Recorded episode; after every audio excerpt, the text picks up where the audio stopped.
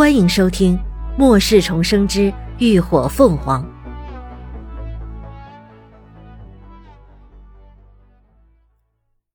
第三百九十九集《能量手环》。这些手环和之前版本有很大区别。原本作为动力的诗经被我替换成了人工合成的能量晶核。你们以后不需要再更换诗经了，可以随时用自身的异能能量来对它进行补充。人工合成的晶核，林鸾看着手上镶嵌着那枚看起来平平无奇的透明晶核，也问道：“那它除了能够储存能量外，还有别的作用吗？”它可不仅仅只能储存能量啊！吴一浩推了推鼻梁上的眼镜框，它还会根据你们所储存能量的属性，释放出附带属性元素的防护罩。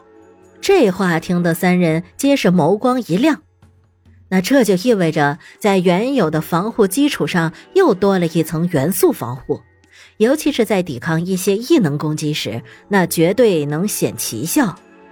连峰问：“那是不是说我只要提前给手环储存好风系能量，那其他人也能触发附带风系属性的防护罩？”没错，吴一浩点头。但现在材料不足。人工合出的晶核数量有限，等过段时间，我会在手环上多镶嵌几颗晶核，这样一条手环就能同时具备多重属性，可以根据不同场合来释放使用。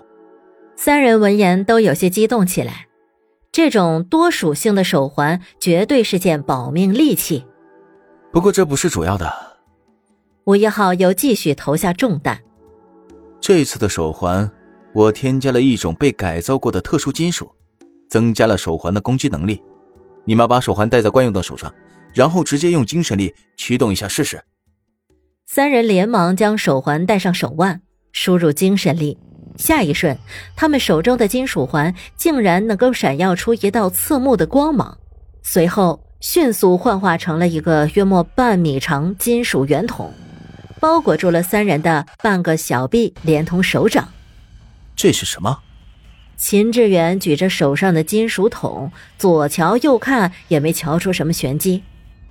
林鸾二人也都满脸不解，这玩意儿怎么看也不像个武器呀。吴一浩开口解释：“这是异能炮，你们手上的炮筒发射的炮弹就是你们的异能。这个炮筒内部设置了特殊的轨道，能够快速压缩你们的输出异能，形成巨大的杀伤力的炮弹。”按照最大化异能输出，三秒就能够压缩成一枚炮弹，然后根据你们的需求来将炮弹发射到指定范围。目前已测的攻击范围在三百米以内。三百米以内，要知道，虽然他们的异能都能够远距离攻击，但所谓的远距离也不过就是几十米而已，最远也不超过百米。连峰赞叹道。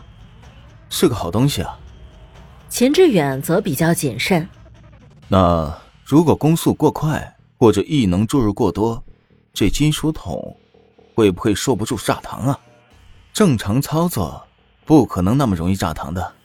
吴一浩推了推眼镜框，得意的一笑：“哼，这金属是变异的液态金属，再生能力十分强悍，轻微的管裂瞬间就能恢复。”不过，每次发射炮弹最好能间隔五十秒，一次连续发射不要超过二十枚，否则炮管因为温度过热影响液体金属的再生速度。不过这都不是什么问题，等以后材料够了，多做几条手环替换就行。另外，除了异能炮，这条手环还有另外一种武器形态，你们试着激发一下看看。三人还未从一个惊喜中缓过来。又听到另一个惊喜，立刻纷纷动作。转瞬间，三人手上的金属桶开始迅速融化变形，最后幻化成了一柄长刀。那锐利的刀锋隐含着夺魄寒光，一看就锋利无比。这刀刃的长度也是可以根据你们自己的需求做调整的。吴一浩道。林鸾目光闪亮，下一瞬。手中的长刀就变成了一柄短刀，哼，这真是太棒了！他握着短刀挽了一个超炫的刀花，由衷的感叹道：“连峰和秦志远也同样满心激动。如此一来，这手环当真是做得了可攻可守，而且无论远攻还是近战都不在话下，起到的作用实在是太强大了。这手环只有三条吗？”林鸾问。“暂时只做出三条，其他人还在赶制。像乐乐、李牧他们。”这类防御型异能的手环功能，在武器方面会有所改变，不过最多一个月就能做好了。吴一浩道：“不过我还做了一条普通人使用的低配版，我已让人去找何叔了，他应该快来了。”来了来了，嘿嘿，我来了。说曹操，曹操到。正说着，何天就急匆匆的推开了门，瞧他满头大汗、气喘吁吁的模样，显然是一路跑过来的。我也能用手环了是吧？他迫不及待的问。对，吴一浩从桌台上取了一条手环递给他。从外观上看来，除了镶嵌的晶石是诗经以外，其他跟林鸾他们手腕上的手环没什么区别。何天激动的接过，既迫不及待又小心翼翼的往手腕上戴。他等这宝贝足足等了有两年了。这东西怎么使用啊？呃，只能被动激活吗？不是，我做了改动，在石晶旁边有两个小凸起，同时按下就能启动手环。吴一浩提议：“走吧，我们去实验室试试效果。”几人立刻动身，何天更是一马当先。实训室就设在研究所的负一层，一进去，何天就启动了手环，下一瞬。他手腕上的手环开始迅速化形，在他四肢关节和腰部都皆包裹了一层金属，就如同穿上了一件铠甲般。何天试着抓了抓他的金属手，感觉十分灵活，就像是戴了一副轻薄的手套。林鸾三人也看得稀奇，我称它为强化甲，材料也是一种液体金属，再生能力。会比你们的那种削弱了一些。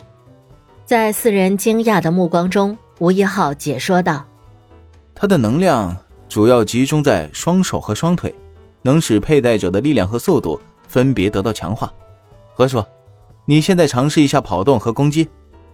何天立刻迈动双腿朝五米外的训练场上走，刚走出两步，他就明显感觉到脚步要比平时轻快许多。就好像踩着滑轮行走，毫不费力。他不由得加快了脚步，眨眼就窜上了场，右手猛然握拳出击，砸向最近的沙袋。就听得扑哧一声闷响，他这一拳竟然直接将沙袋打了个对穿。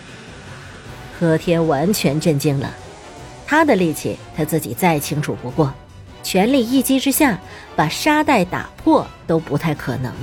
更别说他才用了五分力，竟然直接打穿了沙袋。这拳的力量和速度绝对要比平时增加了三倍不止。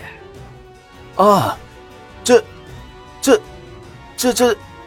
何天激动的说不出话了，他甚至怀疑自己是不是在做梦。